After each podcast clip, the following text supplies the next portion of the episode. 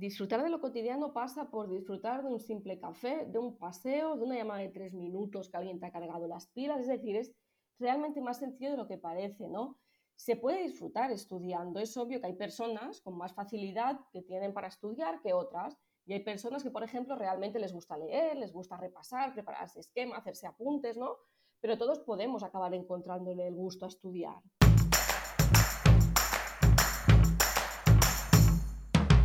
Hola, soy Úrsula Campos, autora del libro Hay una plaza para ti, con 33 claves para tener éxito y aprobar tu oposición. Me encanta que estés aquí, donde cada lunes encontrarás un nuevo episodio con tips de productividad, gestión del tiempo, técnicas de estudio y motivación porque para aprobar una oposición no solo necesitas estudiar, y aquí hablaremos de todo lo que te preocupa. Entrevistaré a expertos y compañeros que te inspirarán y te acompañarán para seguir adelante.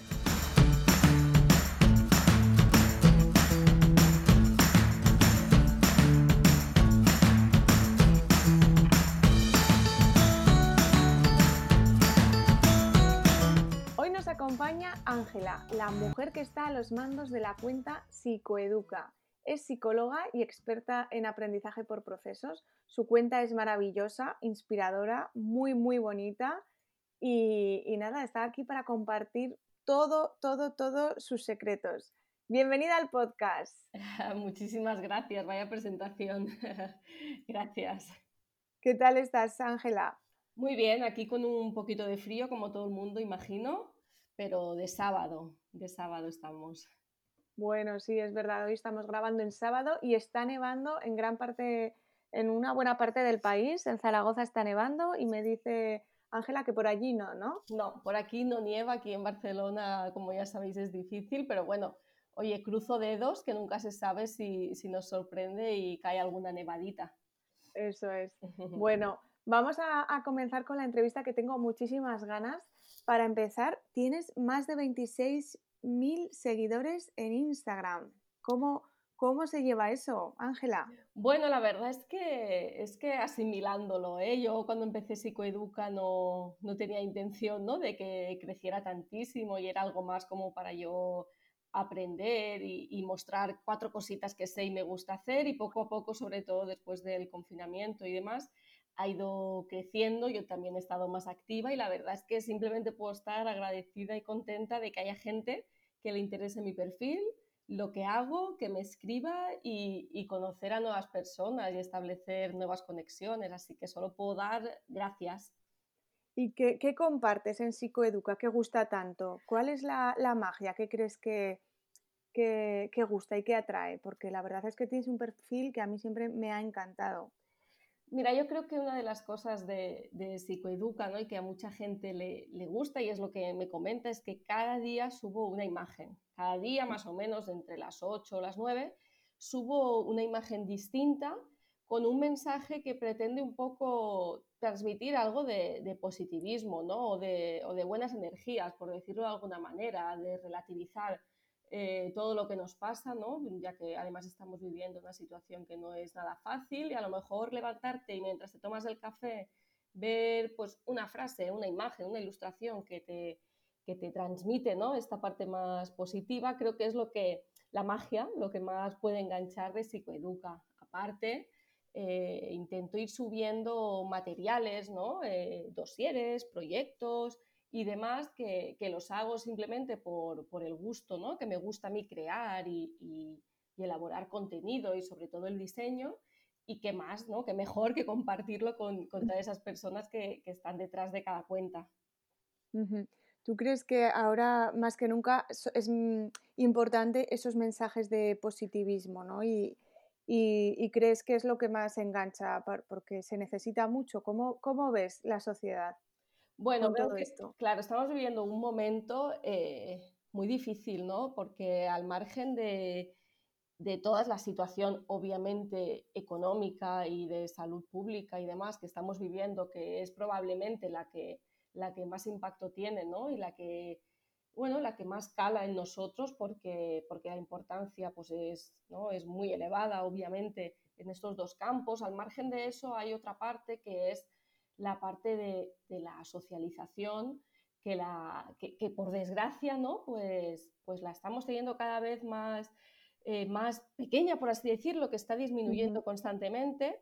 Y creo que eso a nivel emocional, ¿no? a nivel más de, del propio ser, ¿eh? de cada persona, va dejando mella, va haciendo que, que, tenga unos efectos de los que probablemente no somos conscientes, pero que nos hacen pues a lo mejor estar más de bajón, no poder hacer algunos planes, ya no por el plan en sí, es decir, no puedo ir, por ejemplo, aquí en Barcelona, a un centro comercial, pero ya no es el centro comercial, es el hecho de, pues quizá no puedo quedar con amigos, no puedo tomar un café, ¿no? Tengo restricción de municipio. En definitiva, hay una serie de restricciones que nos hacen eh, no poder tener esta parte más social, ¿no? Más emocional que, que en nuestra vida es esencial y fundamental, más de la que nos pensamos, que hace que a lo mejor estemos más de bajón y que nos parezca todo más oscuro y estas imágenes pretenden pues un poquito darle la vuelta y ver algo bueno en cada día.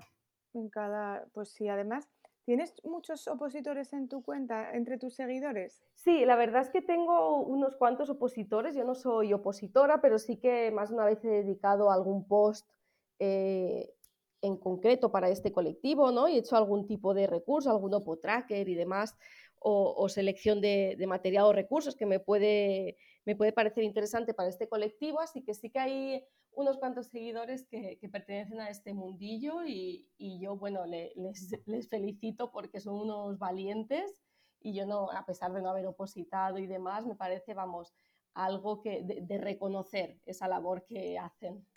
Es, bueno, tengo que decir que tu mood tracker de enero es una chulada y yo me lo he descargado porque me encanta. Es de tazas de café y, me gusta mucho. ¿Todos los meses compartes un tracker? Sí, la verdad es que desde septiembre eh, que descubrí ¿no? los, los mood trackers y demás, me, encantaron y, cada mes voy, voy subiendo pues el, que, el que toca a ese mes en cuestión y la verdad que que me gusta mucho no solo crearlo ¿no? Y, e ir registrando, sino pues que la gente le interese y también, como tú dices, le guste el diseño y demás. Sí, es una chulada. Yo lo estoy utilizando para registrar las horas que estoy escribiendo cada día, pero se me ocurre que se puede utilizar para, para el estudio perfectamente. Sí, o, bueno, para otro tipo de hábitos también, ¿no? Sirve para cualquier hábito. Sí, al final es el sentido un poco que le dé cada uno, ¿no? Puede ser desde un registro emocional hasta, como tú dices, un registro de estudio o quiero conseguir un hábito, ¿no? Y dicen eso, ¿no? De que necesitas 21 días, pues bueno, en este caso, pues 30 o 31, ¿no? Sí, mejor, mejor. claro. Y, y es un poco cada uno que vaya haciendo acorde a su día a día y a lo que le gustaría registrar.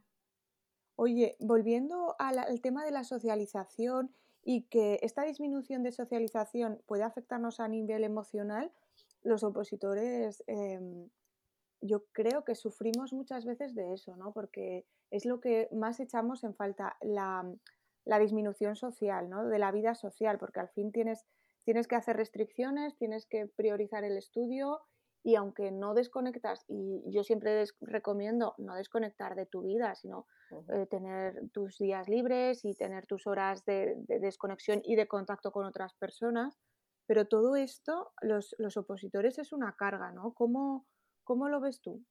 Claro, yo eh, lo, que, lo que pienso, ¿no? Es obvio, los, los objetivos, ay, los objetivos, perdón, los opositores tienen un objetivo claro una meta muy concreta, que es preparar una oposición para tener una plaza. Y es como que la vida en sí gira en torno a ello, pero no es solo eso, nuestra vida, ¿no? Es decir, yo puedo ser opositor y tengo un objetivo claro, que es esta plaza, pero mi vida no es solo eso. Entonces, en nuestra vida primero estamos nosotros, no nuestras metas, yo creo, ¿no? que, que, esto en la teoría es muy sencillo y en la práctica no tanto, ¿no? Pero en este sentido, ¿qué quiere decir? Que hay que ir un poquito más allá y permitirnos desconectar y permitirnos eh, tener esta vida y esta parte social necesaria, ¿no? Porque al final eh, los opositores se meten en su opozulo y pasan allí, bueno, pues una barbaridad de horas y demás, y, quizá nuestro cuerpo también necesita, ¿no? Eh, desconectar y sobre todo nuestra mente, el decir, hey, un descanso, ¿no? Y, y pocas cosas son más reconfortables que una charla, que una risa, que un abrazo en la medida de lo posible Qué razón. Simplemente eh, sentirnos acompañados. Qué razón tienes. El sentirnos acompañados, que no estamos solos, es una de las cosas que a mí me, impulsó a, escribir el libro. porque el sentimiento, cuando llevas muchas horas en tu, en, tu en la biblioteca o en tu opozulo, que yo siempre estudio en casa, ese sentimiento de estar solo y decir, Dios mío, soy la persona más pringada del planeta. Yo ese sentimiento lo he tenido mucho. Sí, sí, sí. Yo creo que además, de hecho, en, Instagram eh, hay todo este movimiento, ¿no? Relacionado con las oposiciones. Claro. Es un plus de ver, ostras, ¿no? Eh, no estoy solo, mira, hay otros opozulos, ¿no? Hay una persona que aún se ha levantado más pronto que yo, mira la técnica que utiliza, ¿no? Y al final se crea una comunidad bonita y como tú dices, nos hace sentirnos acompañados y no estoy solo. Y, luego, para desconectar, debemos permitirnos desconectar, ¿no? Has dicho que, es importante esa parte, porque a veces también nos, nos, podemos sentir culpables. Tenemos, ¿Cómo lidiar con esa culpa? Claro, yo creo, y me incluyo, ¿eh? que tenemos la necesidad constante de sentirnos productivos. Y generalmente esa productividad se traduce pues, en mayor labores, en más tareas, en ayudar a otros, en estar presentes, ¿no? Es decir, engloba eh, un montón de ámbitos, ¿no? Y está bien, pero somos menos eficientes si estamos cansados, sobrepasados o saturados, ¿no? La filosofía de no hacer nada en algún momento también está bien.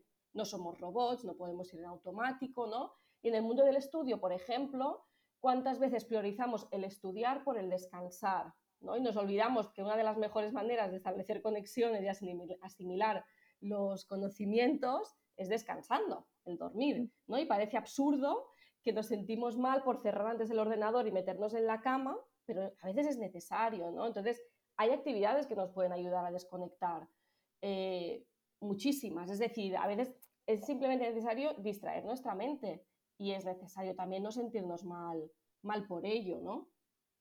Qué importante, sí. A veces necesitamos que nos lo recuerden porque cuando eh, nos metemos en, ese, en esa rueda de la productividad que, que dices, es verdad, yo siempre digo, eh, no hacer nada también es ser productivo. Si tú has eh, pactado contigo mismo ese día no hacer nada. Es decir, yo digo, mira, el sábado por la mañana, yo después de grabar el podcast, pues no voy a hacer nada, ¿no? Voy a descansar, voy a, leer o sin ningún tipo de, obligación o a ver la tele o, simplemente no hacer nada, que es un poco difícil estar sentado en el sofá sin ni siquiera ver la tele, pero bueno, si ese es tu objetivo, eres productiva si estás haciéndolo, ¿no? Exacto. es decir, yo creo que es un poco lo que tú dices, ¿no? Es pactar contigo mismo. Eh, no hacer nada es entre comillas, no, no estoy haciendo nada, quizás estoy reposando, quizás quizá estoy meditando, quizá estoy reflexionando o quizá simplemente me estoy dando una pausa y dando un momento para mí. Y es importante, yo creo, pactar con uno mismo y estos momentos tienen que estar en nuestro día, o sea, tienen que formar parte, tenemos que tener algún momento al día en que cortemos, ¿no? por así decirlo, con, con esta productividad excesiva ¿no? y este bucle en el que estamos todos, insisto, porque creo que estamos todos bastante en este bucle, y permitirnos distraernos y liberar la mente y, y cocinar algo que nos apetezca, ver una serie sin más, dar un paseo y sobre todo también, como decimos, relacionarte con los demás, aunque sea con una llamada o con un WhatsApp. Eso es. Yo realmente ver lo de engancharnos a las pantallas, ver la tele, ver, ver una serie, todo eso lo veo un peligro, porque te engancha, como dices, y, no, y normalmente no estás media hora o una hora, estás una hora detrás de otra, ¿no? ¿Cómo lo ves? Claro, yo creo que es un poquito buscar el equilibrio, con lo que decíamos antes, es pactarlo, ¿no? Si yo pacto, eh, voy a ver un capítulo, ¿no? O voy a ver, no sé, yo este corto, ¿no? O voy a Exacto. tengo claro ¿no? que, dentro de mi día y dentro de mis tareas, labores, obligaciones y demás, tendré este ratito para mí que puede durar entre una hora, media hora, lo que sea, ¿no? Es un poco el, el poner el límite, es decir, yo creo que el, que el descansar o el desconectar no es, mira, voy a absolutamente hoy me voy a levantar y aunque tenga estos objetivos los voy a dejar de lado y que sea lo que tenga que ser. ¿Por qué? Porque probablemente nos sentiremos mal por ello y es cuando entra la culpabilidad de disfrutar del tiempo para mí o de no hacer nada. Yo creo que, que la culpabilidad entra en cuanto, eh, sin planificar y sin tener en cuenta quizá las, las cosas que me gustarían hacer, las dejo de lado y hago otras que luego al final no me van a hacer sentir bien porque es algo que no tenía previsto o porque ha pasado por encima de otras cosas que para mí quizá tenían más valor. Tendría más sentido, sí. La verdad es que luego está muy relacionado con las prioridades, ¿no? Es, mm. exacto, es lo, es lo que comentas. Al final es cuestión de prioridades. Mm. eh, leí el otro día un, un post tuyo que decías, equipaje para 2021, objetivos realistas, tiempo para mí, disfrutar lo cotidiano y agradecer mucho. Ya hemos hablado un poco de ese tiempo para mí. Los objetivos realistas, ¿cuántos nos ponemos?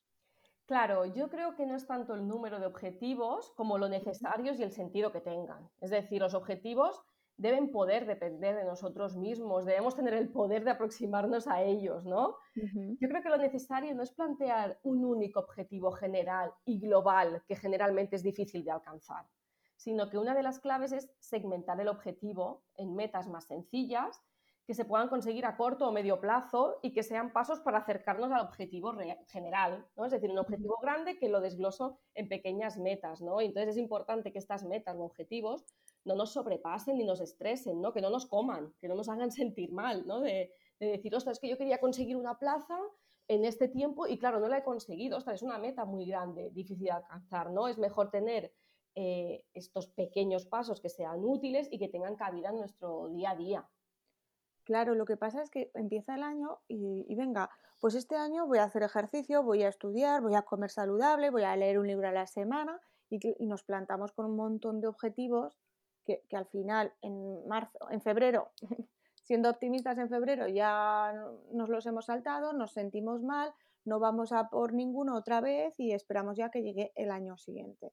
¿No crees que pasa un poco eso a veces? Sí, yo creo que de hecho ayer ¿no? también eh, publiqué un post en que ponía no esperes tanto del 2021 y espera más de ti, ¿no? ¿Esto qué quiere decir? Oye, yo soy la misma persona, ¿no? El año pasado que este.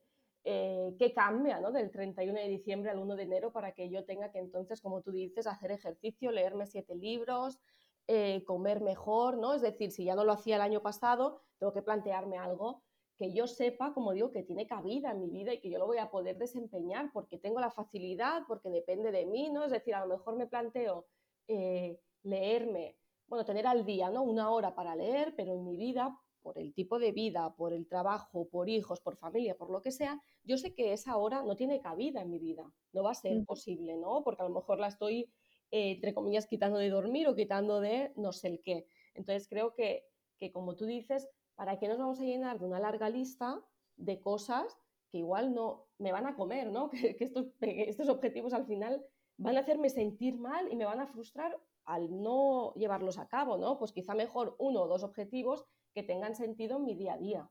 Y que sean realistas, ¿no?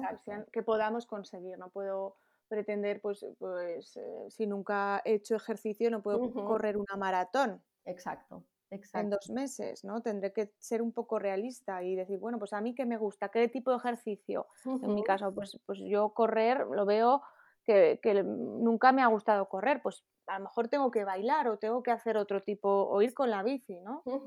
Sí, es un poco esto, ¿no? Lo referente, por ejemplo, al deporte. Es decir, mira, yo soy una persona que no hago deporte, no puedo plantearme correr una maratón, ¿no? A día de hoy, pues los gimnasios es un momento difícil, ¿no? Porque hay gimnasios pues, en comunidades autónomas que están cerrados o quizá no tengo tiempo, o un tema económico, y igual puedo empezar con algo tan sencillo como decir, mira, pues en vez de ir cada día en coche a X sitio, voy a ir andando, ¿no? Un sitio obviamente realista, ¿no? no un sitio que yo me lo pueda, pues a lo mejor ya forma parte de estas pequeñas metas, cuyo objetivo general es hacer más ejercicio. Eh, una vida más activa, ¿no? Por ejemplo, subir en, no subir eh, en ascensor, subir por las escaleras y bajar. Exacto. Y es algo que tiene cabida en mi vida porque tengo que subir igualmente, que no me supone un exceso de tiempo y que al final entra parte de lo cotidiano, que lo asimilaré como un hábito y realmente será un objetivo que no, digamos, que no despreciaré o me hará sentirme frustrada en febrero, sino que veré que me estoy acercando con estas pequeñas metas. Sí, yo propongo también en un post, bueno, en un vídeo que hice con, con Macu Hernández, unos ejercicios activos para, para hacer en esos cinco minutos de descanso cuando estás estudiando. A lo mejor tienes que parar un poco para airearte, pues, pues hacer ejercicio activo, ese, ese, eso, hacer unos sencillos ejercicios que, pues bueno, te hagan moverte y también te reactiven, ¿no? Que también las hormonas, eh, la adrenalina, ¿no? Cuando también cuando hacemos ejercicio, pues eh, luego yo creo que eso tiene que influir en, nuestro estudio sí o sí. Y tanto, sí, es lo que tú dices. Creo que la clave, por ejemplo, en el caso que comentas es, son unos ejercicios de cinco minutos. Entonces, esto es fácil que tenga cabida en mi vida, ¿no? Que yo pueda tener estos cinco minutos. Ahora, lo que decimos, no, tengo que ir a correr o andar una hora. Ostras, una hora entera. Quizás que tal día no puedo, ¿no? Porque también nuestro ajetreo a veces no es una cuestión de no querer, es una cuestión de no poder por X motivo, ¿no? Entonces, el ir dejándolo hace que cuando tengas que volver a retomarlo, ¿no? Y correr esa hora al día, se te haga un mundo y pienses, ya no vale la pena, pero esos cinco minutitos es más fácil, aparte de desempeñarlos, retomarlos en el caso de que algún día no haya podido. Bueno, y disfrutar de lo cotidiano, ¿cómo se puede disfrutar de, del, estudio? ¿Se puede disfrutar de, de, no salir de casa, por ejemplo, ahora que estamos semiconfinados? Yo creo que, que, disfrutar de lo cotidiano pasa por disfrutar de un simple café, de un paseo, de una llamada de tres minutos que alguien te ha cargado las pilas, es decir, es realmente más sencillo de lo que parece, ¿no? Se puede disfrutar estudiando, es obvio que hay personas con más facilidad que tienen para estudiar que otras, y hay personas que, por ejemplo, realmente les gusta leer, les gusta repasar, prepararse esquema, hacerse apuntes, ¿no? Pero todos podemos acabar encontrándole el gusto a estudiar, ¿no? Generalmente estudiar se esconde detrás de una meta que queremos conseguir, es decir, estudio para esto, ¿no? Generalmente no estudiamos por estudiar, habrá quien sí, es maravilloso, pero estudiamos por una meta, ¿no? Es decir, generalmente estudiar es un proceso que nos acerca a algo, ¿no? Y muchas veces es una meta tangible, como quiero sacarme este máster, esta carrera, esta plaza, es decir, algo muy concreto, ¿no?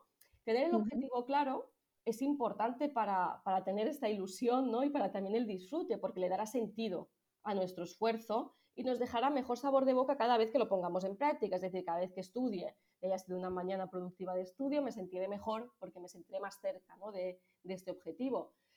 Si yo estudio ¿no? y este estudio me acerca a cumplir las metas, me hará sentir bien y me hará disfrutar, entre comillas, ¿no? Quizás no es pasarlo en grande, no estudiar y decir, ostras, qué bien me lo estoy pasando, obviamente, pero claro. sentirme bien, sentirme autorrealizado, ¿no? Y se traduce a un estado de ánimo positivo, a una mayor satisfacción aparte, ¿no? Seguro que todos podemos encontrar una herramienta que nos ayude a disfrutar del estudio, ¿no? A los locos por la papelería, pues pueden combinar ambas con el estudio. A los locos por las nuevas tecnologías, pues combinar, ¿no? Las aplicaciones que le gustan con encontrar su cabida en el estudio. A los amantes del lettering también, es decir, es encontrar el equilibrio. Quizá incluso puedo incorporar algo que me gusta a este estudio y juntar ambas. Pues mira, es una, es una yo creo que es algo que hacemos como instintivamente, ¿no? Pero el tenerlo, el plasmarlo así, ponerlo sobre la mesa y decir, bueno, ¿qué es lo que yo disfruto? La tecnología, la papelería, lo que dices, el café, pues cada vez que estudie dos horas voy a, darme ese placer, ¿no? Un poco disfrutar de esas pequeñas cosas y, también acordarnos en ese, de ese para qué, ¿no? de por qué estamos estudiando. E, exacto, yo creo que son ambas, ¿no? El condicionamiento positivo es importante, es importante también en adultos, ¿no? Que lo tenemos muy presente en niños, pero también en nosotros, ¿no? Si yo cada vez que me pongo a estudiar me pongo con cara larga y acabo de estudiar con cara larga, cansado, resoplando, cuando mañana vuelva tendré la misma sensación porque si constantemente yo estudio con la misma actitud, una actitud de derrota, de caído, ¿no? Eh, negativo, etcétera, mi, cerebro tiene memoria y mi cerebro sabe ¿no? que es que eso realmente no, me reconforta, no me hace sentir bien. En cambio, si como tú dices, mira, me voy a preparar el cafetito para ponerme a estudiar, mira qué agenda me he comprado, ¿no? Hoy he descubierto esta app estupenda o este tracker para poder, bueno, pues esa motivación y esa pequeña ilusión, que a lo mejor es algo, entre comillas, insignificante, hace que yo mañana cuando vuelva a estudiar tenga otra actitud y otra predisposición ante el estudio. Y esto se llama así, eh, condicionamiento positivo. Bueno, sí, el condicionamiento o el refuerzo positivo, ¿no? Que es, por ejemplo, como cuando educamos a, los niños, ¿no? Ya lo típico de decir, mira, no le voy a atender cuando tenga una rabieta y en cambio cuando tenga una muy buena actitud le voy a super felicitar o le voy a dar un chupachus o le voy a dar este premio, ¿no? O típico sistema de recompensas, ¿no? De, por ejemplo, cuando un peque está iniciando el control de esfínter, ¿no? Y las veces que haga pipí en el baño vamos a hacer una super fiesta, ¿no? Y una super celebración. Claro, el niño asocia que cada vez que hace pipí en el baño, ¿no? Papá, mamá, el tío, la abuela, los educadores, quien sea, le súper felicita y está súper contento y eso le motiva a seguir eh, intentando hacer pipí en el baño en vez de en el pañal o encima, ¿no? Pues al final, en una metáfora también se puede, ¿no? Comparar con el estudio o con cualquier otro hábito. Nos, nos autocondicionamos positivamente, nos autorreforzamos positivamente, ¿no? Exacto, podemos hacerlo y será más sencillo e, en tareas que igual de entrada nos, nos den algo de pereza. Y otro, el cuarto pilar que, mm, que propones como equipaje es agradecer. Yo soy muy fan de agradecer porque creo que puede, este es un hábito sencillo que puede cambiar la vida. Pero cuéntanos, tú como psicóloga. Yo creo que ser agradecido es esencial. Agradecer nos acerca sentirnos más plenamente conscientes de lo que tenemos y de por qué debemos de dejar de buscar la felicidad fuera, cuando la felicidad puede estar presente en nosotros y en lo que ya hago, ¿no? Generalmente nuestra mente tiende a ver lo más negativo, ¿no? A ver las carencias, lo que nos falta, lo que queremos y no tengo, ¿no? Y solemos también compararnos con nuestro alrededor. Agradecer nos hace poner los pies en la tierra y cambiar la tendencia, tener una mirada más optimista. El foco, ¿no? Exacto, nos ayuda a cambiar esa tendencia negativa y nos hace sentirnos mejor, ¿no? ¿Por qué nos empeñamos en ver lo malo que nos pasa en vez de ver lo malo que no nos pasa? No es como que tenemos esta tendencia constante, ¿no? Y el agradecer es un ejercicio de introspección, pero que también puede reflejarse en nuestras relaciones sociales. Mm, poner el foco en lo bueno es que es maravilloso, porque yo siempre digo, si no eres feliz con lo que tienes, no serás con lo que te falta. Exacto, es lo que es, es que entonces es el bucle, ¿no? Siempre te faltará algo, porque si la felicidad siempre reside en algo que aún no ha llegado, siempre tendrás la, la constante sensación de que no eres feliz y que dependes de para serlo. ¿no? Y aunque eso lo acabes consiguiendo, siempre encontrarás otro motivo porque por la manera de pensar, por la filosofía o por la tendencia, la felicidad la encontrarás fuera y no en lo que ya haces o ya tienes. ¿Y cómo fomentamos este hábito? ¿Cómo empezamos a ser un poco más agradecidos? Sí, yo creo que lo primero en sí es un ejercicio individual, ¿no? De, con, con, uno mismo, ¿no? De encontrar motivos por los que agradecer. Quizá, por ejemplo, al día hacer un recuento del día, hacer balance, ¿no? Pensar detalles que, yo puedo agradecer, una mirada, un abrazo, una buena comida, una simple infusión, es motivo de, agradecer, ¿no? Quizás, no sé, al final del mes eh, leer motivos que he ido apuntando día a día, ¿no? Yo cada día, pues quizá tengo una libretita o tengo un tracker, ¿no? O tengo X recursos en que cada día yo hago un, un balance, un registro de cositas que yo puedo agradecer y podríamos encontrar al día una infinidad, ¿no? Al final del mes puedo leer todos estos motivos y hacerme, ¿no? Eh, ir más lejos de este círculo vicioso del negativismo. Si yo cada día repaso lo bueno, me hará que me vaya a dormir con una sensación o con un mejor sabor de boca y probablemente amanezca con mayor motivación, ¿no? Este es el primer punto. Primero tengo que ser consciente de todo lo que puedo agradecer y a mí mismo me lo digo. Y luego es el otro plano, ¿no?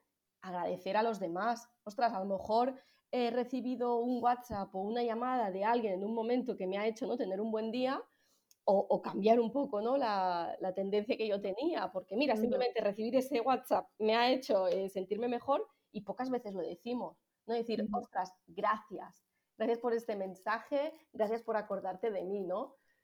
Creo que hay que hacer el doble ejercicio. Eso es, gracias a nosotros mismos, eh, ser conscientes, ¿no? Esa conciencia y luego también transmitirlo a los demás. Exacto. La verdad es que es, un cambio de, mentalidad cuando comienzas a agradecer. Yo eh, practico los, el diario de los cinco minutos, pero he visto que, por ejemplo, Charuca ha sacado también un cuaderno para, para dar las gracias. O sea que poco a poco yo creo que todo el mundo estamos siendo un poco conscientes de esa, de esa importancia y de ese poder que tiene el dar las gracias, porque es que es, yo creo que es un superpoder.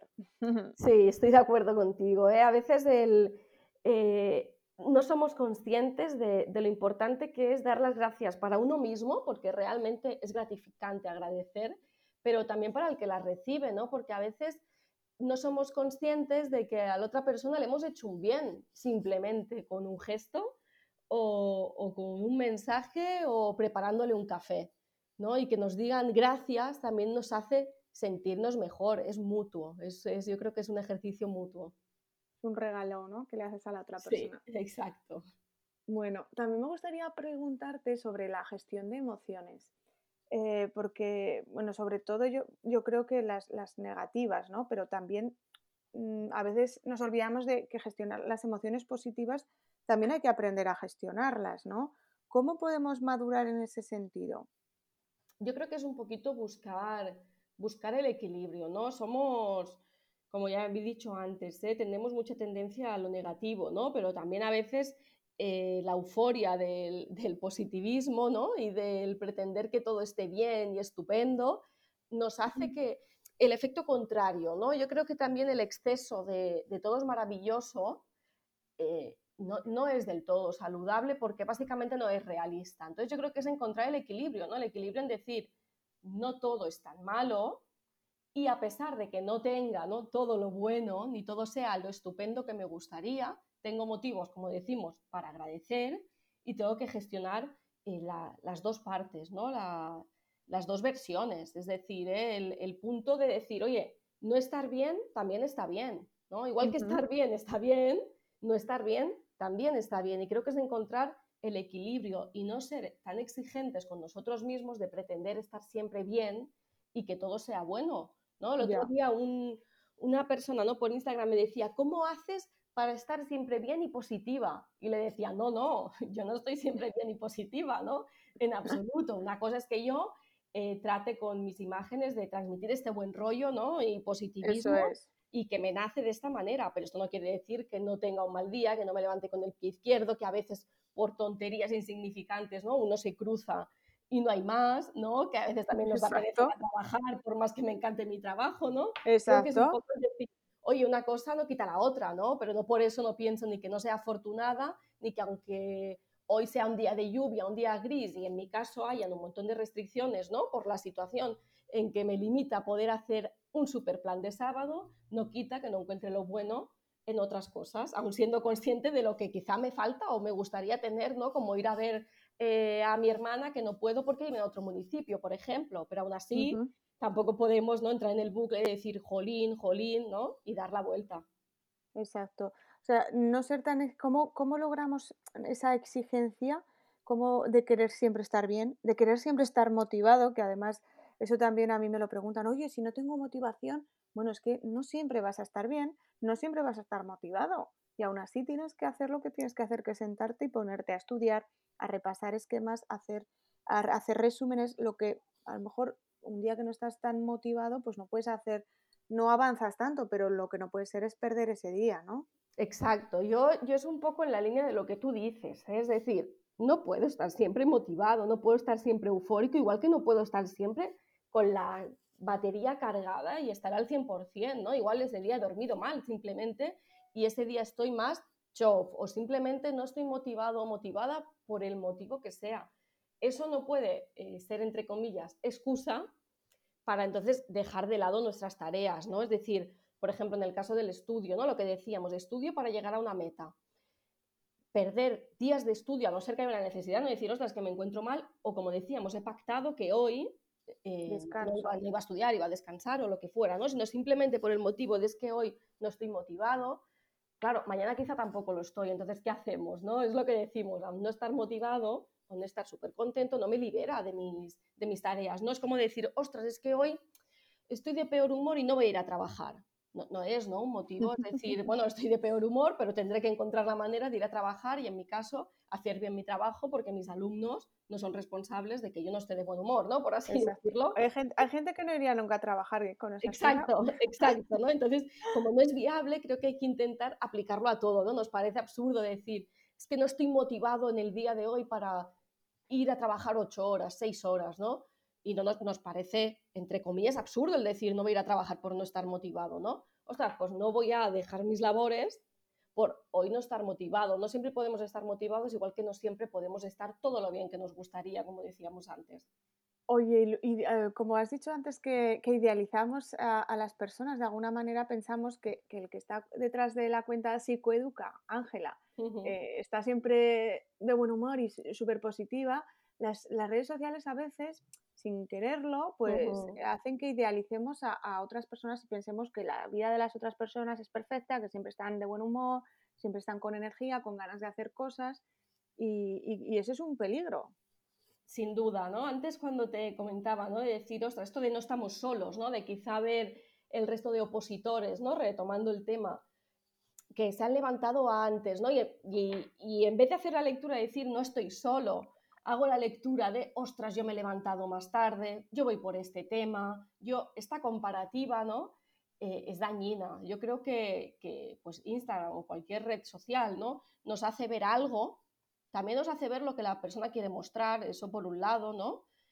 y, y, además tenemos que ser conscientes de que si nos comparamos constantemente, más que hacernos un bien y un no estoy solo, ¿no? O ver imágenes positivas que me den un chute de positivismo, ¿no? Y en vez de verlo así me lo tomo como, ostras, siempre está bien y yo soy incapaz de encontrar ese punto, lo que, estoy, lo que, lo que se está produciendo es el efecto contrario, ¿no? El decir, eh, yo soy incapaz de estar bien como esa persona, en vez de decir, ostras, este mensaje igual me ayuda a sentirme un poquito mejor hoy, ¿no? Entonces es peligroso, es peligroso, pero, pero depende bastante de, de la comparativa de, uno mismo. Exacto. Eso es. Yo creo que al final eh, a mí me viene muy, muy bien inspirarme en personas, es decir, entrar en, en, en cuentas como la tuya, que veo eh, frases positivas que me ayudan, o seguir a, determinadas eh, cuentas mujeres que, que, comparten su vida y que, siempre, que madrugan también, que tienen energía, pero yo tengo que hacer ese ejercicio y decir, mira, esa persona ha recorrido un camino, no puedo pretender, eh, a lo mejor yo, compararme con esa persona porque yo estoy en mi camino y ella está en el suyo, ella lleva otro, otro recorrido, ¿no? Y a veces queremos, queremos correr y queremos eh, ser esa persona ya y ser súper positiva. A ver, si nunca has sido positiva, no puedes pretender de pasar del 0 al 10. O sea, tenemos que inspirarnos, pero no compararnos y ver lo que ha hecho esa persona para poder eh, digamos que acercarnos, porque si tú sabes que, una persona que está en el sitio que quieres ir tú, pues por ejemplo, una persona que tiene su plaza,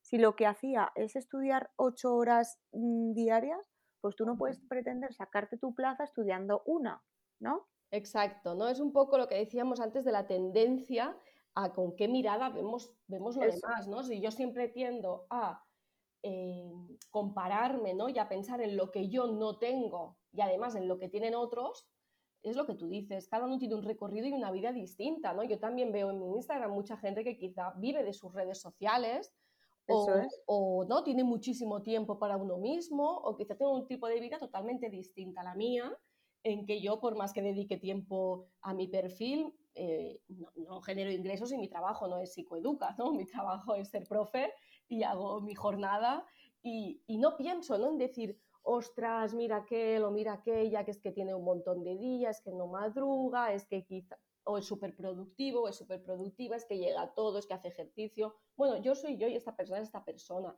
Como tú dices, ¿no?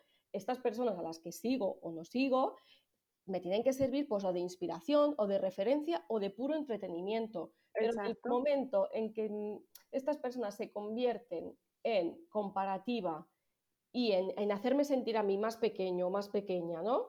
O menos, o, eh, en envidiar de manera no sana, por así decirlo. Lo que ellos tienen, más vale que cambiemos de, de, personas a las que seguimos. Dejar de seguir, sí, sí. Cuando una, cuando una cuenta me está haciendo daño porque me estoy comparando, porque mm, estoy, está haciendo cosas que yo no puedo hacer y me gustaría hacer yo creo que ahí es, sano dejar de seguir por un tiempo. A lo mejor, oye, ahora estás en una situación, pero de aquí a un tiempo puedes volver a seguir a esa persona, pero si te está haciendo daño, ¿no? Exacto, ¿no? Yo creo que lo importante es también ser conscientes. si yo veo compulsivamente, exacto, ¿no? Eh, a personas que distan mucho de mi realidad y que además ¿no? Eh, su realidad es la que me encantaría obtener, pero no soy capaz de pensar, ¿no? Ostras, ¿y yo cómo podría llegar aquí? O yo qué estoy haciendo en mi día a día para conseguir este objetivo que es mío y es similar al de esta persona, sino que mi, manera de ver este perfil es generándome un daño, ¿no? Pues esto, disminuyendo mi autoestima, mi autoconcepto, la percepción de la realidad, ¿no? Montándome eh, una, una situación de la realidad que no es acorde pues lo que tú dices, pues dejar de seguir o en primer lugar yo creo que identificar esto que me está pasando y por qué me está pasando, porque probablemente el problema, bueno, probablemente no, seguro, no está en el perfil que veo, está en mí. Entonces es lo que habría que trabajar de alguna manera. Primero ser consciente y luego ver, ver por qué está, nos está pasando eso y a lo mejor también, a lo mejor tenemos que cambiar un poco nuestro, nuestra brújula, ¿no? y cambiar de orientación. A mí me pasaba que yo antes de, escribir, yo cuando estaba en la carrera y opositando, pues no escribía nada.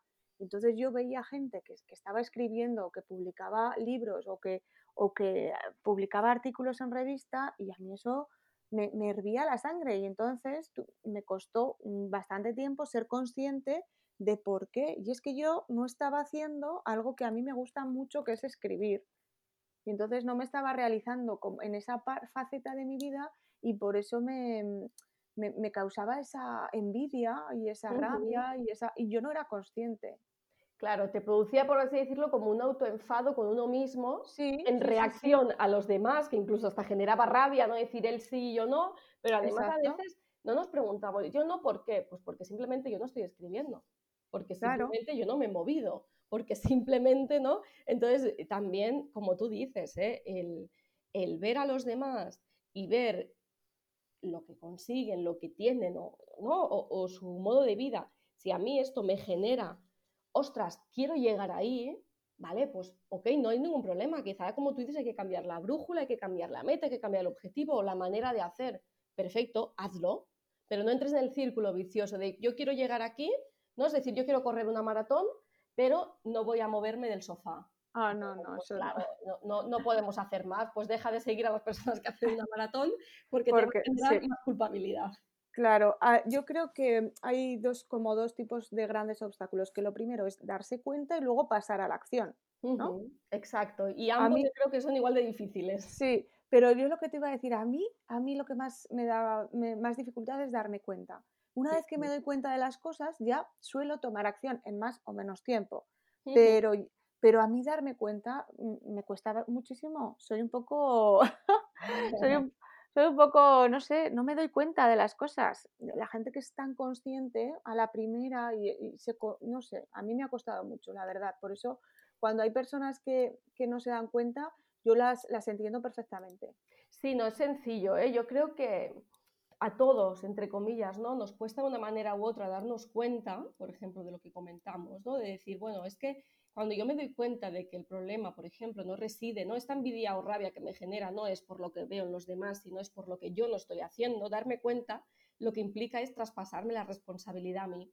Entonces, al final, en nuestro cerebro, o sea, no, no, es consciente muchas veces, ¿no? Pero decir, de manera inconsciente, nuestro cerebro, nuestra manera de hacer o de ver las cosas es cómoda.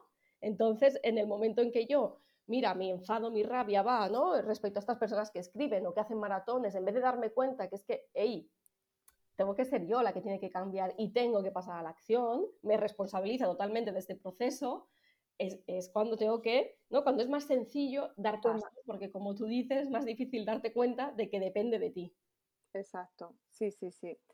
Bueno, eso es verdad, hay que ser consciente, pero luego también darse cuenta y coger esa responsabilidad, porque si yo soy consciente, pero pienso que tiene que venir alguien y ofrecerme mm, publicar un libro, pues no voy a hacer nada.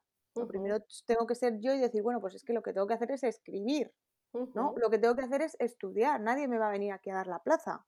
No, exacto, exacto. Nuestra vida depende de nosotros mismos. Es decir, yo siempre lo digo, ¿eh? la persona que nos va a acompañar desde que nacemos hasta que dejamos de estar somos nosotros. Por tanto, todo lo que necesitas depende de ti. Luego, obviamente, hay otros factores como azar, como suerte, por así decirlo, ¿no? Como, mira, mm, circunstancias en la vida que nos lo ponen más o menos fácil. Y como plus. Depende de ti, exacto porque bueno, luego si tienes pues un entorno que te apoya o una, bueno, pues va a ser un plus, pero la primera, el motor, tiene que ser de ti. Exacto.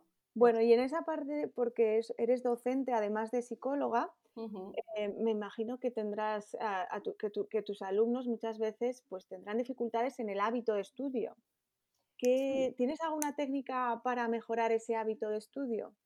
Claro, nosotros, nuestra manera de trabajar en formación profesional, eh, es un poquito distinta en nuestro caso de lo, de lo, entre comillas, convencional, por así decirlo, ¿no? Y es que trabajan por proyectos y entonces digamos que el estudiar, el hincar codos, por así decirlo, está bastante lejos de, de, mi realidad en el aula, ¿no? Lo que sí que yo como estudiante, ¿no? En su momento de, de la carrera o del máster, ¿no? O consejos que podría dar a mis alumnos cuando se preparan la selectividad, es el primero establecer eh, un horario de estudio, ¿no? Es decir, lo que decíamos antes, primero pacta contigo cuándo y cómo vas a estudiar. Y luego, por otro lado, yo creo que hay una serie de procesos, ¿no? Es decir, en primer lugar, ¿qué tengo que hacer?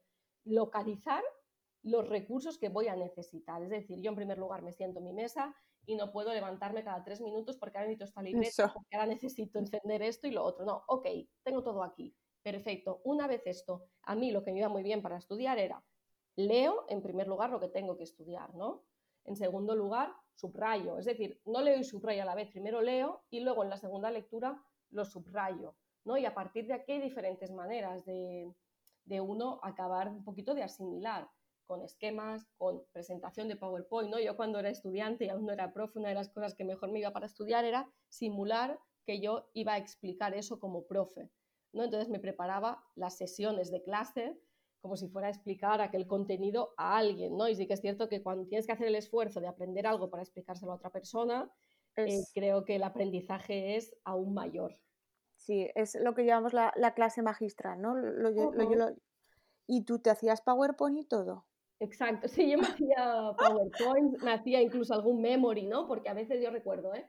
Sobre todo en la carrera, de, teníamos los exámenes a la vuelta de Navidad, ¿no? Y claro, llega un punto en que, jolín, ¿no? Pues estás en Navidad con la familia, te apetece ver una peli o hacer algo, y recuerdo, ¿no? Tenía que estudiar los psicofármacos y obviamente pues era, era un tostón, ¿no? Y no había mucha más manera que memorizarlo. Y los nombres, los nombres de los fármacos, yo también es una de las cosas que recuerdo. Exacto, y, aparte era una cosa de, bueno, es que esto en sí da igual la clase magistral que me preparase porque era memorística. Memorizar y punto. Hay muchos, sí.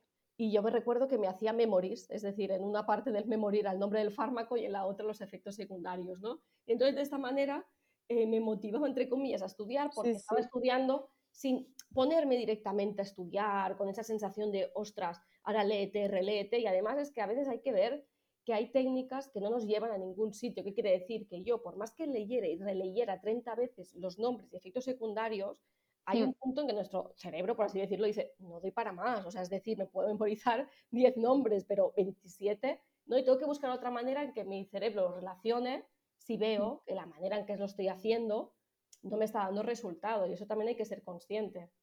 O de alguna manera también te diviertes, ¿no? disfrutas y te, te, entretienes, ¿no? Estás viendo el...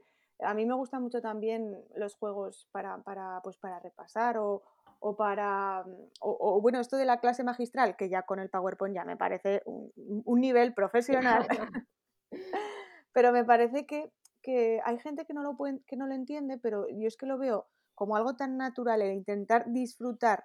No todos los días lo vas a poder hacer, pero sí intentar divertirte un poco repasando y estudiando, que no sea el tostón de leer, leer, leer, Exacto, es que también la atención completa tiene un, tiempo concreto, ¿no? Es decir, yo no puedo estar eh, dos horas o probablemente ni una siendo atento al 100%. Entonces tengo que encontrar otro tipo de tareas que sin alejarme de mi objetivo, que quiere decir, pues eh, sigo estudiando, ¿no? O sigo trabajando en este tema, eh, me entretengan, como tú dices, me tiene que entretener, porque a la vez estoy haciendo pues como un doble aprendizaje, ¿no? Mi cerebro no está haciendo un sobreesfuerzo de pretender entenderlo y además aquí entra la frustración, ¿no? De decir, llevo 45 minutos y no he entendido o no me acuerdo de nada. Ostras, solo va a hacer que la siguiente hora sea aún menos productiva, la otra también, si no cambio, obviamente. Tengo que buscar la manera. En mi caso me hacía PowerPoint porque me encanta el diseño, me encanta crear y era una manera de decir, era como mi mini premio, ¿no? Cuando he acabado de leer, de resumir, de hacer el esquema, me haré un PowerPoint. Entonces el PowerPoint entraba en voy a buscar un fondo, voy a buscar un icono, voy a no sé qué, a la vez que sintetizo. Pero es encontrar tu propia, ¿no? Tu propia recompensa dentro del estudio. Yo creo que en eso nos parecemos un poco, Ángela. A mí también me gusta mucho el diseño y me parece, me parece una idea genial. Yo nunca lo he hecho, la verdad, lo de prepararme un PowerPoint, si no es que hubiera fuera para dar una clase. Pero bueno, a ver, aquí aviso, eh, una nota para los que nos están escuchando y ya no saben cómo abordar ese tema, pues que se prepare una clase magistral con PowerPoint y todo, ¿no? Sí, yo incluso tenía una pizarrita en mi habitación cuando vivía con mis padres, tenía una pizarrita y entonces entre PowerPoint y pizarra hacía allí una clase. Tus clases, tú es que tu camino estaba claro que iba a ser de docente, ¿no? Sí, sí, sí, ya, ya apuntaba, ¿no? Que aún, aún estudiando la carrera de psicología, mi, mi pasión y mi vocación es enseñar, ¿no? incluso estudiando, pues tenía que manifestarla. Creo que se ve, que se ve. Y para esas personas que se distraen con, con, con, perdón, casi no, que me atasco, con una mosca, ¿qué les dirías?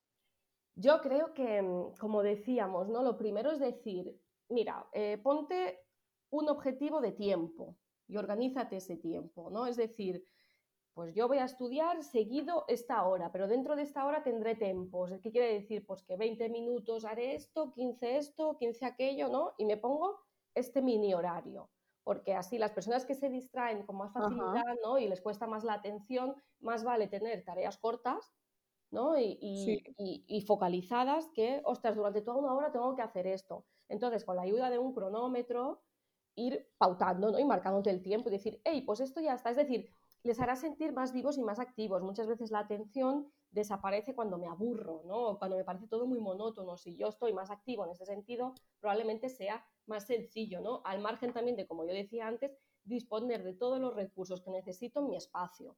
Si ya empiezo con... Es decir, si, soy, soy una persona que se distrae fácil y además cada 15 minutos me tengo que levantar porque me falta algo, que pues, necesito y no tengo a mano. La excusa perfecta. Exacto, no es el que se muerde la cola. Entonces yo creo que es marcar tempos, marcar mini objetivos dentro de las sesiones, un cronómetro, todo el material e ir viendo qué funciona más con, conmigo, con mi persona. Eso también es importante, conocerse y ver un poco y adelantarse, ¿no? A eso, a eso, mira, me voy a preparar el agua, me voy a preparar el café y ya, porque si no, enseguida me va a entrar la sed y me, va a apetecer el café. Claro, y que si lo que tú dices es conocerse, si yo sé que eh, necesito cada hora descansar 15 minutos, pues si mi persona necesita esto y sé que voy a ser más productivo y más eficiente, no importa que si sumo luego todos esos 15 minutos es que he perdido en total, es indiferente porque lo he ganado en estudio de calidad exacto. A veces no es las horas que estoy sentada, sino el estudio de calidad, ¿no? y bueno, cuéntanos, porque no quiero que te vayas del podcast sin contarnos esos, eh, esa, mm, no sé cómo se dice ahora, esa forma de trabajar que tú tienes en vuestro, en vuestro centro. Proyectos. eso, el aprendizaje, que fomentáis el aprendizaje por proyectos, ¿no? Sí, es decir, en... Cuéntanos en qué consiste porque es algo maravilloso que me tiene enamorada, Ángela, que creo que debería, lo tengo que decir, que debería extenderse mucho más y, bueno, fomentarse en todas escuelas. Sí, el aprendizaje por proyectos pretende que con un proyecto eh, en el que planteamos un objetivo claro, el alumno trabaje distintas áreas de conocimiento para dar respuesta a este, a este objetivo en sí, ¿no? Eh, por ejemplo, pues ahora me lo, me lo invento un poco, ¿eh? si, si, imaginaos en primaria, ya no ando, ¿no? Pues yo, yo, soy profesora de formación profesional, pero imaginaos, por ejemplo, en primaria, ¿no? Y planteamos un proyecto que sea el proyecto de la cocina, de ser cocineros, ¿no? Y dentro de este proyecto englobo competencias de diferentes áreas. ¿Qué quiere decir? Mira, pues voy a englobar de ciencias el aparato digestivo, para saber el recorrido y el proceso que hace un alimento desde que me lo introduzco en la boca ¿no? hasta que lo expulso. Voy a hacer de lenguas el, texto instructivo ¿no? a través de una receta y de escribirlo. Vamos a escribir un artículo de algún cocinero, en definitiva.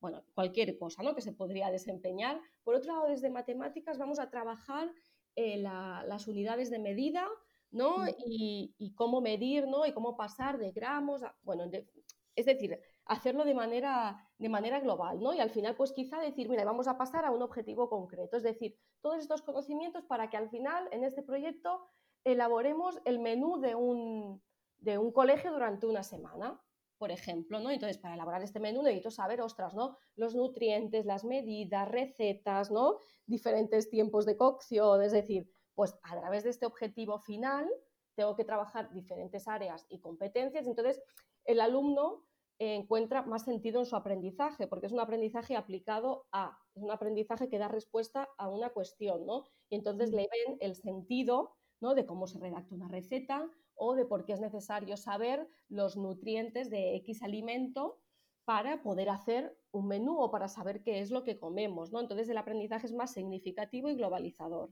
Es que estás aprendiendo casi sin darte cuenta, ¿no? Exacto. Y ¿y ahora qué tengo que preparar? Pues la tengo que redactar el tal, pues, pues es que estás aprendiendo sin, darte cuenta. Es, maravilloso, por eso digo, es que hay, que hay que fomentarlo, porque los alumnos que cuentan, ¿qué dicen? ¿Están, ¿Sienten esa diferencia o no? Sí, sí, es, es muy distinto. Nosotros trabajamos completamente por proyectos y sí que es cierto que, que de entrada no es fácil trabajar por proyectos. ¿no? En nuestro caso, además, nuestro nuestros alumnos trabajan con un equipo de trabajo los dos años, con el mismo equipo. y, entonces en el inicio se mezclan diferentes, diferentes temas, ¿no? Por un lado, el pasar del trabajo individual a en equipo no es fácil. Somos todos diferentes, tenemos objetivos y aspiraciones diferentes, maneras de hacer de trabajo diferentes y entonces no es sencillo eh, compartir, entre comillas, tu trabajo y en ocasiones tu nota con, con, personas ¿no? de tu equipo. Eso por un lado. Y por otro lado, em, realmente el alumno está acostumbrado a entro a clase y el profesor me explica, me dice, hace y yo soy más pasivo en este sentido. Que me lo den todo, ¿no? Que me lo den todo. ¿no? Porque al final es, es, como, como han ido aprendiendo a lo largo del tiempo, ¿no? Al final no es ni, ni, una postura que digas, ostras, por comodidad, no, es por costumbre, si a mí me han enseñado así, pues... Sí, sí, sí. Entonces, hacer la inversa, decir, ostras, ahora tengo que ser autónomo, ahora como, como equipo tengo que dar respuesta a este concepto que me plantean, ¿no? A este reto, y tenemos que hacer todas estas actividades para acabar dando respuesta, no es fácil, es decir, no es fácil, ¿no? Ellos luego incluso no me hace gracia, lo hacen todo por ordenador y demás, y el día que incluso pides, ¿no? Papel, papel y boli para resolver X cuestión, ¿no? Pues nadie tiene boli, nadie tiene papel, están tan acostumbrados a eh, hacer a través del proyecto, a través del ordenador, eh, ¿no? Eh, la manera de trabajar colaborativamente, que luego, ¿no? En el momento de, de, volver a, más tradicional. A, lo de siempre no, no, se apañan. Ellos tienen pruebas competenciales, que no son exámenes como tal, ¿no? Y, hay alguna asignatura al margen que lo hacemos de una manera, entre comillas, más convencional, porque tampoco es del todo así, ¿no? Pero en esta parte más convencional, cuando a lo mejor tienen una prueba, que no es una prueba competencial, sino es una prueba pues, de contenido, eh, ves la diferencia, ¿no? De decir, ostras, es que, es que sienten, ¿no? Que, ostras, ahora tengo que volver a estudiar, ahora tengo que hincar codos, ¿no? Porque de la otra manera, para las pruebas que les hacemos, no es necesario estudiar, es simplemente dar respuesta a lo que has aprendido. Qué bueno. Esto pasa un poco también cuando empiezas a estudiar la oposición, que dices, bueno, ¿y, dónde están los...? Hay gente que me pregunta, bueno, ¿y los temas? es que no hay temas. Es que hay oposiciones que son muy masivas, que sí que tienen editoriales que hacen temarios, mejores o peores, y ahí ya no me meto, pero por lo menos tienen, pero hay muchas oposiciones que son de minoritarias que no hay temas, que los tienes que sacar. Y a lo mejor de una a otra convocatoria cambian muchísimo. y, a veces no están ni publicadas en internet porque las últimas oposiciones fueron hace 15 años. Y se encuentran con ese problema de decir, bueno, y, ahora lo tengo que hacer yo, ¿no? Claro, me ha recordado. sí, sí, dime.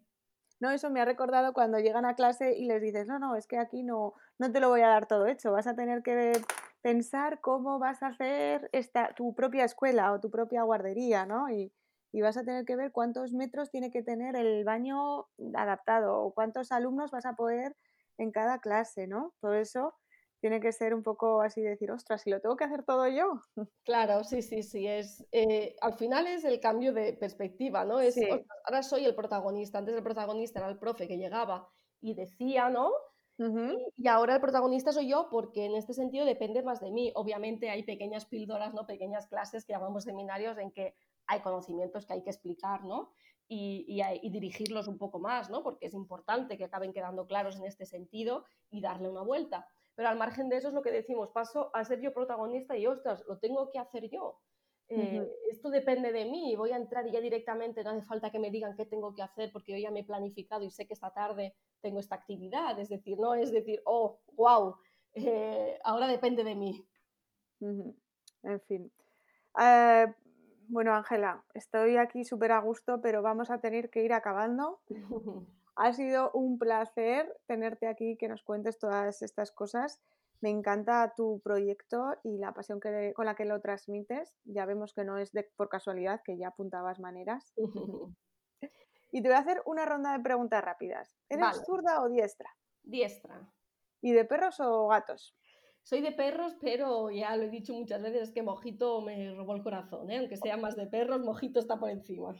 O sea, ah, fíjate, yo pensaba que me ibas a decir que eras de, gatos, porque es que mojito no me extraña que te robara el corazón. ¿eh? Claro, ese mojito no cuenta, soy de perros, pero claro, es que mojito es mojito. Es un peluche, qué majo. ¿Y qué, con qué Disney, película de Disney te quedas? ¿La Bella y la Bestia o El Rey León? Uf, La Bella y la Bestia. Mm, muy bien, a mí también. De hecho que El Rey León también tiene su Difícil, elegir en Disney es difícil. Sí. ¿Y café o colacao para, para la media mañana? Café. Café. ¿Y de ciudad con qué te quedas? ¿Con Roma o París? Pues no he estado en París, así que me voy a quedar con Roma, aunque tengo muchísimas ganas de conocer París y me encantaría, y es unos sitios, ¿no? De este sitio que tienes aquí en la cabeza constantemente, pero como ya he visto Roma, me voy a quedar con Roma. Muy bien, sí, a mí es que las dos capitales me encantan, pero no sabría con cuál quedarme, pero bueno, con Roma me parece una buena opción. Ángela, muchísimas gracias de nuevo por este ratito. Gracias, gracias infinitas. Y te dejo el micro para que te despidas y les digas dónde pueden encontrarte. Bueno, infinitas gracias a ti por contar conmigo y por este ratito de charla tan, tan ameno y con tanta confianza. y, y, a todos los demás, bueno, pues me podéis encontrar en mi perfil de Instagram, psico.educa y allí me encontraréis cada día publicando imágenes y además si me queréis escribir o poneros en contacto conmigo para lo que sea, pues estaré encantadísima de conoceros y, de charlar un ratito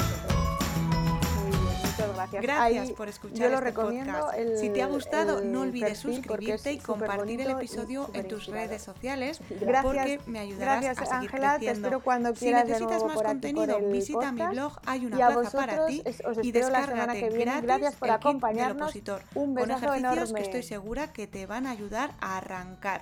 Te espero el próximo lunes aquí en el podcast de Úrsula Campos.